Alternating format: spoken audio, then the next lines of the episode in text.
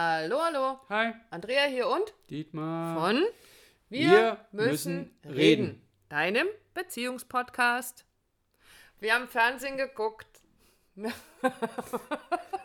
ja. Oh, das geht ja gut los. ja, super. Ja, doch, der, der Spielfilm heißt es heute noch so. Der Film, der Blockbuster. War gut, war schön. Wir haben The Book Club angeguckt. Ja, mit wunderbaren, großartigen Schauspielerinnen. Und der hat uns unter anderem jetzt die Vorlage äh, Ich fühle mich diskriminiert. Du fühlst dich Ja, diskriminiert? Don Johnson hat auch mitgespielt. Ist ein wundervoller Schauspieler, wolltest du mal. okay, ich kenne ihn ja nur wirklich eigentlich nur von Miami Vice. Ich finde, das hat er gut gemacht. Er hat es gut, er hat es richtig schön Gut, gemacht. Okay, sorry. Also The Book Club, The Book Club, so dann wahrscheinlich richtig. Okay, gut. Also Geschichte, äh, damit du ein Bild davon hast, worum es eigentlich heute geht. Unter anderem, also eine der Geschichten, ähm, ein Ehepaar, das seit 35 Jahren verheiratet ist und die eigentlich auch, glaube ich, ganz glücklich verheiratet sind miteinander. Er ist vor sechs Monaten in Rente gegangen und die, deswegen der Buchclub, seine Ehefrau ist mit drei anderen Freundinnen in einem kleinen Freundinnenbuchclub, wo sie sich einmal im Monat treffen und äh, Bücher lesen. Und irgendwann kommt einer mit dem Buch äh, Fifty Shades of Grey um die Ecke. Und jetzt findet diese Frau raus, oh, irgendwie hätte sie doch ein bisschen mehr Pep in meiner Sexualität. naja, und dann stellt sich raus, die haben halt auch ungefähr seit einem halben Jahr gar keinen Sex mehr miteinander gehabt. Und sie versucht alles. Sie versucht, ähm, ihren Mann auf die erdenklichsten und lustigsten und amüsantesten und schönsten und süßesten äh, Varianten irgendwie wieder darauf hinzuweisen, dass sie doch ganz gerne mal Sex mit ihm haben möchte. Und das Ganze gipfelt darin, dass sie ihm zum Schluss zwei Viagra-Tabletten in seine Bierflasche tut. Ähm, was gründlich daneben geht, wie ihr euch vorstellen könnt. Ähm, das möchten wir eigentlich jetzt gar nicht näher drauf eingehen. Es Ich habe das Bild vor Augen. ja, Egal. Es war sehr amüsant. So, worum geht's denn? Also es ging ziemlich daneben und es endete in einem furchtbaren Streit. Aber dann, morgens um drei, sitzen die beiden auf der Couch. Also er ist irgendwie aus dem Schlaf, gemeinsamen Schlafzimmer ausgezogen und hat auf der Couch gepennt. Und sie steht nachts um drei auf und setzt sich ihm gegenüber und entschuldigt sich bei ihm. Und erklärt ihm, warum sie das alles getan hat. Nicht nur, weil sie sich sexuell vernachlässigt fühlt, sondern weil sie gemeint hat, sie tut ihm was Gutes. Sie hat ihm ähm, einen Tanzkurs zum, zum Hochzeitstag geschenkt und er auf der anderen Seite hatte das Gefühl, na super, jetzt wäre ich wieder irgendwo blamiert, äh, weil ich nicht tanzen kann und sind wir schon wieder beim Thema Tanzen. Ja, ich habe es mir auch gerade gedacht. wieso das so Interessant, ein ne? roter Faden hier, wir sollten Wir das streichen das raus. wir sollten das, auch das wird nicht rausgeschnitten.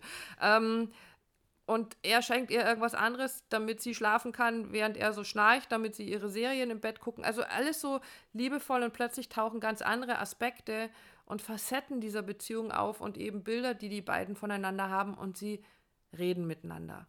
Also hat ein vermeintlicher Fehler, den sie gemacht hat, weil sie es wahrscheinlich mit zwei Viagra-Tabletten in einer Bierflasche ähm, ziemlich übertrieben hat, aber gedacht hat, sie tut was besonders Gutes. Dieser Fehler hat dazu geführt, dass die beiden wieder zueinander gefunden haben. Und jetzt kommst du mit unserer deutschen Fehlerkultur. Also, interessanter Bogen wieder mal.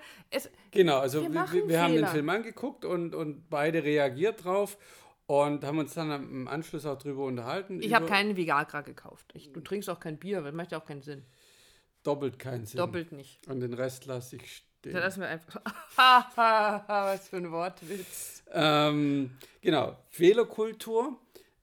Wir sind hier vor allem in Deutschland nicht auf, wirklich aufgewachsen mit einer Fehlerkultur. Das heißt, dass es okay ist, dass es passt, dass du einen Fehler machst. Nee, um Gottes Willen. Fängt ja der Und Schule schon an. genau, Fehler, genau, du hast ein tolles Beispiel. Ja, also ich, wir haben ja, wie gesagt, eine ganze Menge Kinder hier äh, und wenn die, als sie in der Schule waren äh, oder zum Teil ja noch sind und die fangen das Schreiben an und schreiben die ersten Diktate, dann steht dann unten drunter, wie viele Wörter dieses Diktat hatte und dann steht dann nicht drunter 100 Wörter, davon hast du 80 richtig geschrieben, super, sondern es steht drunter 20 Fehler gemacht.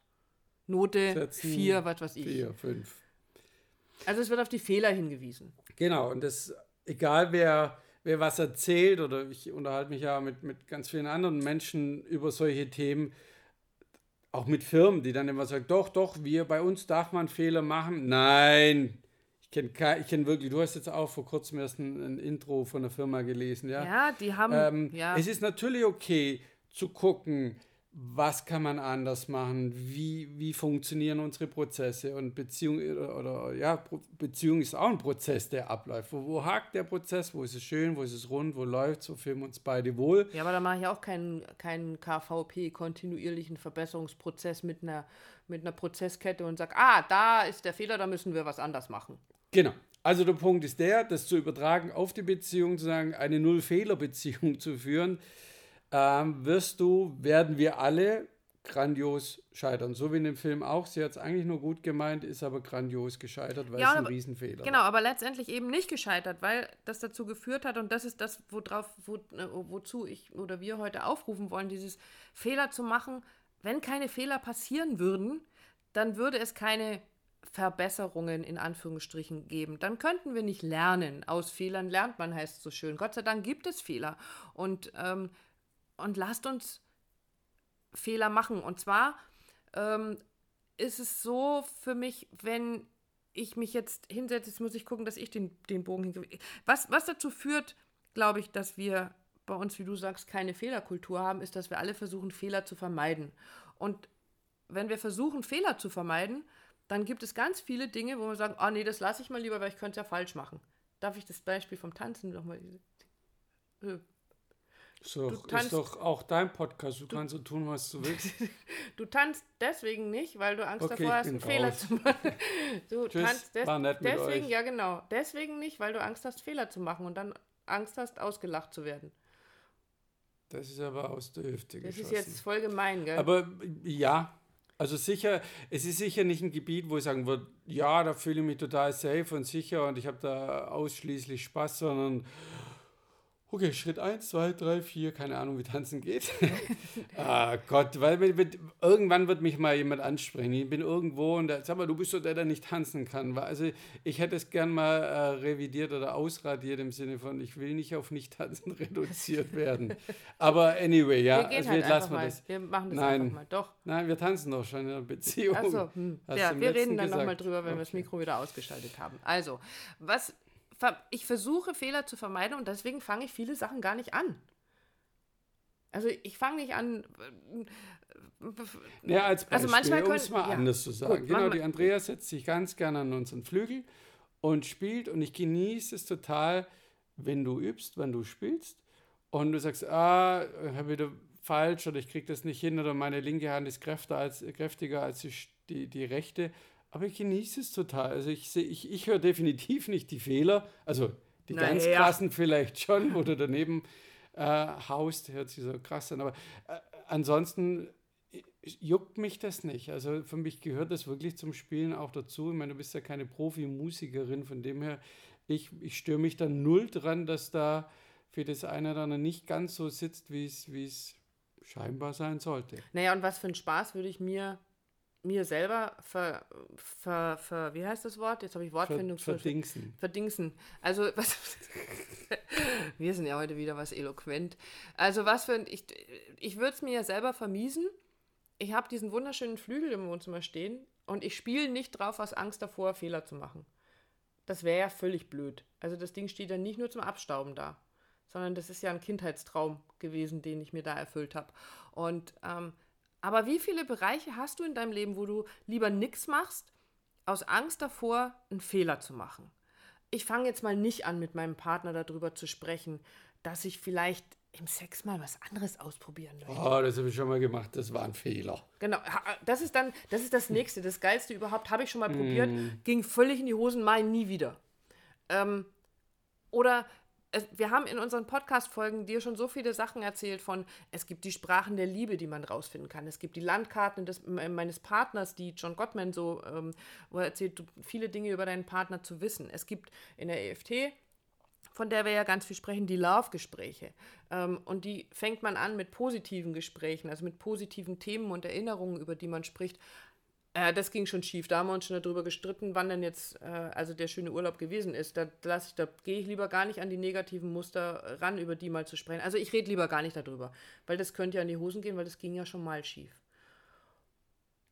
Aber das vermeidet, verhindert ja auch die Möglichkeit zu schaffen, dass was ganz Wunderbares entstehen darf. Also der Fehler, der in dem Film passiert ist, zwei Viagra-Tabletten im Bier, ähm, hat zwar für etwas Unmut gesorgt und für einen Streit gesorgt, aber letztendlich auch dafür, dass die beiden sich zusammengesetzt haben und miteinander gesprochen haben und feststellen durften, guck mal, es geht bei jedem um was völlig anderes. Genau, also man, das Viagra und das Bier kannst du auslassen, das musst nicht als Nein. Vorspiel nehmen, um, um ins Gespräch zu gehen, sondern natürlich kannst du auch so mit deinem Partner in den Austausch oder ins Gespräch gehen. Oder es hört sich so kühl an, mit dem Reden. Und ich mag da wirklich unsere wundervolle Trainerin, die Jolanda von Hock auf, mhm. nehmen, die immer wieder, oder für mich den Satz geprägt hat und für dich ja auch, take a risk. Ja. Versuch's einfach. Und mehr brauche ich da gar nicht dazu sagen. Also eben nicht mit irgendeinem Nebensatz, sondern das take a risk. Und das, das trägt uns beide und es ist immer wieder etwas, das mich auch animiert zu sagen, ja, hey, take a risk. Also riskiere einfach, dass so ein Fehler oder das, was daneben geht. Oder, oder, oder. Take a risk. Und, und das Schöne ist ja, das wohlwollend zu nehmen, immer wertschätzend, weil, um, weil du jetzt die Yolanda erwähnt hast, mir ist ja in, in einer der vielen Übungen, die wir da gemacht haben, ist mir ja, und es passieren uns natürlich auch in unserer Arbeit Fehler. Also das heißt, wir biegen vielleicht an der einen Stelle zu schnell ab und wir ähm, sind einen Moment lang nicht so achtsam, wie wir es sein sollten. Und dann zu merken, oh hoppla, da war ich zu schnell und sich zu trauen, das zu sagen, ah, da war ich zu schnell, lass uns noch mal einen Schritt zurückgehen, war auch in diesen Trainings so, dass ich das so kommunizieren durfte und Yolanda gesagt hat, ja, aber das ist wichtig, ein Risiko eingehen. Probier's und dann wirst du merken, nur dadurch lernst du es ja. Also du lernst in deiner Beziehung nur dadurch, dass du das Risiko eingehst, auch mal einen Fehler zu machen. Und damit, ähm, ja, du hast es, eins mag ich noch so mitgeben, weil du vorhin im Vorgespräch so was Schönes gesagt hast, weil das, was wir da versuchen, schöner zu machen, glücklicher zu machen, ist keine Maschine, sondern eine Beziehung. Und eine Beziehung ist was ganz Lebendiges. Und ähm, wenn unsere Kinder aufgehört hätten, laufen zu lernen, weil sie beim ersten Mal hingefallen sind oder oh scheiße, ich kriege das nicht hin. Laufen ist nicht, äh, ist nicht so meins. Laufen ist nicht so meins, ich bleibe lieber sitzen. Also es dürfen ganz unerwartete, ganz neue Seiten auftauchen. Deswegen trau dich. Take a risk, mach einen Fehler. Ist völlig okay. Und dann lob dich dafür, dass du dich getraut hast. Und redet miteinander. Oder du meldest dich bei uns und wir loben dich. Das machen wir auch. Da sind wir nicht so. Take a risk. Macht's gut, ihr Lieben. Tschüss.